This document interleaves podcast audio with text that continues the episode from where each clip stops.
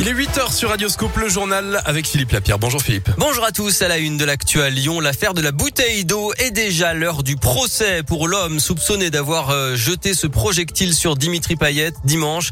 Au début du match OL-OM à Dessine, il doit être jugé en comparution immédiate dès aujourd'hui à 14h au tribunal correctionnel de Lyon.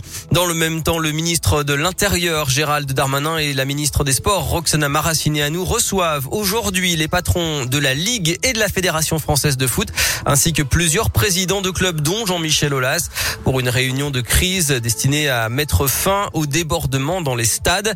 La Ligue de foot, je le rappelle, a déjà pris une première sanction contre Lyon, un huis clos total à titre conservatoire du stade de Dessine, mais d'autres sanctions devraient tomber, euh, match euh, perdu ou à rejouer, nouveau huis clos total ou partiel, retrait de points, et puis quelle modalité de remboursement pour les supporters? Le verdict de la Ligue est attendu début décembre.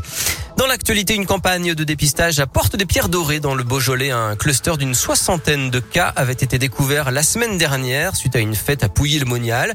L'agence régionale de santé appelle toute la population du secteur à aller se faire dépister aujourd'hui. Une campagne de vaccination cette fois a lieu aujourd'hui dans les locaux de l'université Lyon 3 à destination des étudiants et des personnels. C'est sans rendez-vous de 9h à 14h à la Manu. Et puis Jean Castex a été testé positif au Covid. Le Premier ministre a quelques légers symptômes il a dû s'isoler, mais il continue à travailler à distance. Le chef lyonnais Daniel Boulus a créé hier meilleur restaurateur du monde pour son restaurant Daniel à New York. Il est arrivé aux États-Unis en 1982 et il incarne pour de nombreux Nord-Américains la gastronomie française, voire la gastronomie tout court, écrit l'association Les Grandes Tables du Monde. Et puis 142 millions de repas distribués l'an dernier. Combien cette année les restos du cœur lance leur 37e campagne hivernale aujourd'hui en pleine crise sanitaire. La majorité des bénéficiaires sont des personnes seules, souvent des femmes de plus en plus jeunes.